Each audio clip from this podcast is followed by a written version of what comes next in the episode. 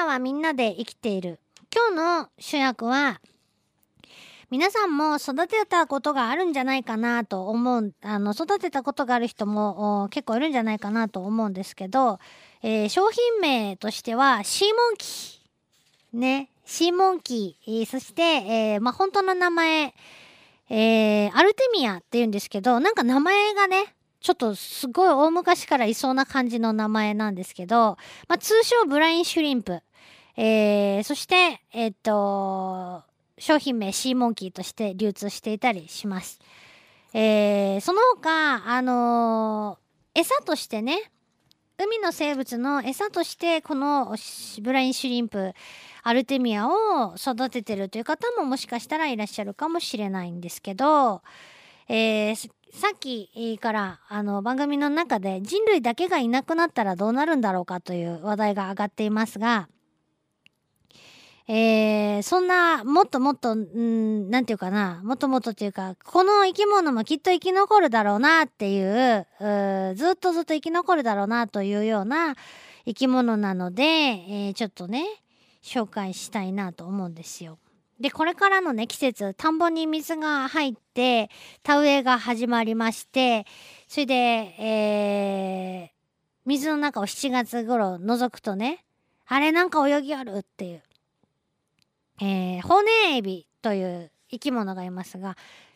そのアルテミアは、もう、ホネエビをそのまんま小さくしたような感じのやつなんですよね。で私が育てたあアルテミアの、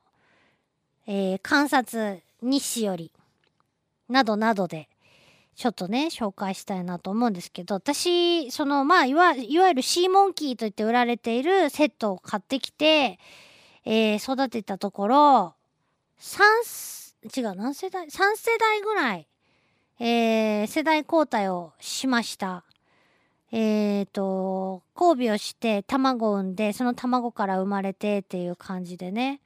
なかなか楽しい観察ができたんですけど、甲殻類の仲間です。で、どういう状態で市販されてるかっていうと、シーモンキーっていうか、まあ、アルテミアとしてね、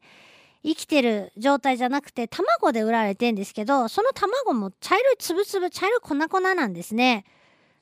何この粉みたいのを、えー、指示通りの塩分濃度の、まあ、あ水の中に入れとくと次の日とか次の次の日とかに水の中にちっちゃい白い粒がもうピコピコピコって動き回っているのが観察できるようになります。まあそれがあアルテミアの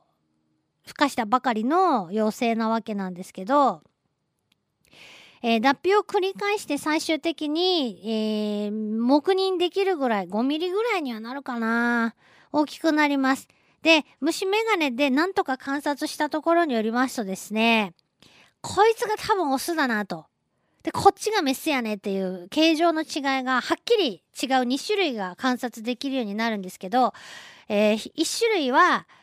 うなんていうか、骨エビが分かんなかったらも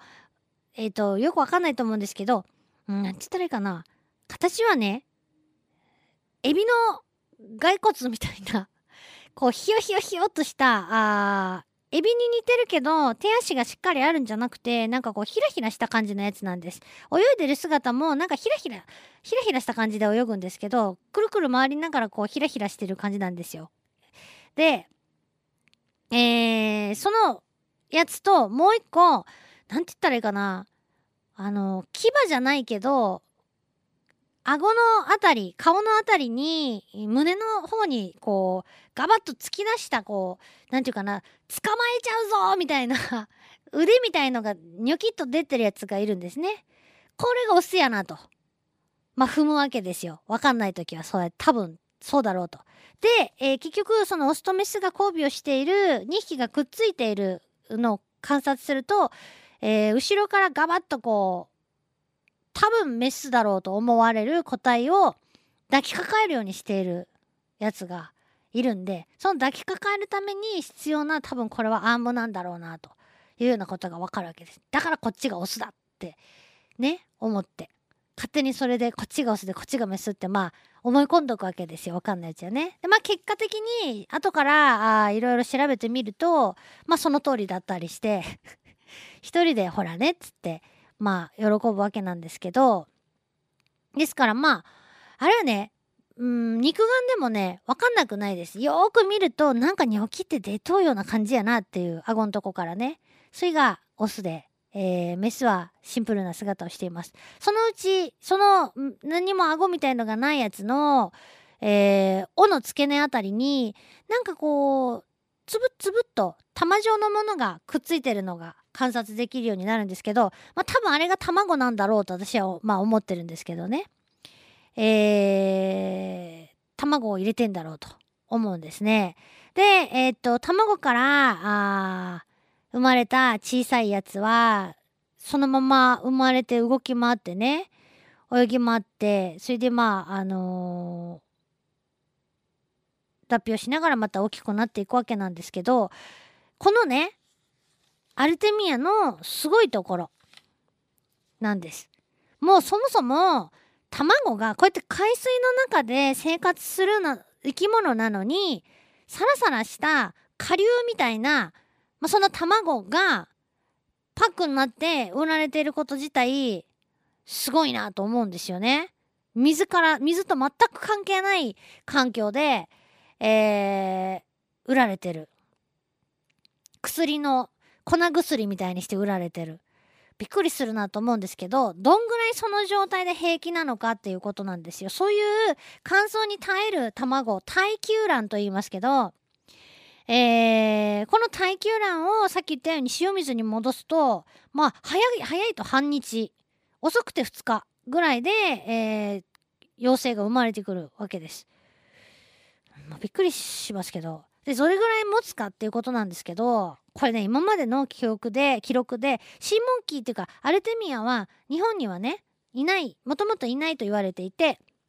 日本の塩田から見つかったことがあるそうですけどそれはあの多分入り込んだやつだろうと言われていてもともとはヨーロッパとかアメリカの方に、えー、いる、えー、生き物だと言われています。で、うん、引っ張りすぎましたけど、えー、っとユタ州のグレートソルトレイクの湖底湖の底の地層から発見されたアルテミアの卵があるんだそうです。すごいよね。こう、地層ね、調査して、顕微鏡で見たら、お、なんか卵があっぞっていうのが分かったんでしょうね。この卵、その地層は一体何年前のものかっていうと、なんと1万年前の地層から発掘されたんだそうです。当然、そんな見つかったら孵化するかいなっつって、戻してみますわね。で、なんと孵化したっていうね、ことで。もうもう、もうここで話は終わりますよ、今日は。1万年も眠り続けた卵が孵化するもう もうびっくりということで、えー、普通に何百円とかで売られてるシーモンキーですけどどんな力を持っとるんだということでびっくりもうびっくりします、えー、機会があれば皆様もその驚くべき力を持っているとは到底思えないのんきな泳ぐ姿をですね、えー、見ていただきたいなと思います。以上僕らはみんなで生きてるでした。LoveFM Podcast LoveFM のホームページではポッドキャストを配信中。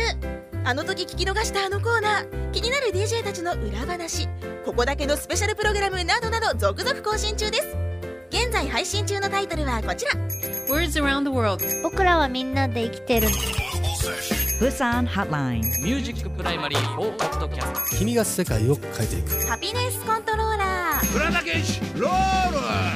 フォンやオーディオプレイヤーを使えばいつでもどこでもラブ f m が楽しめます。私もピクニックの時にはいつも聞いてるんですよ。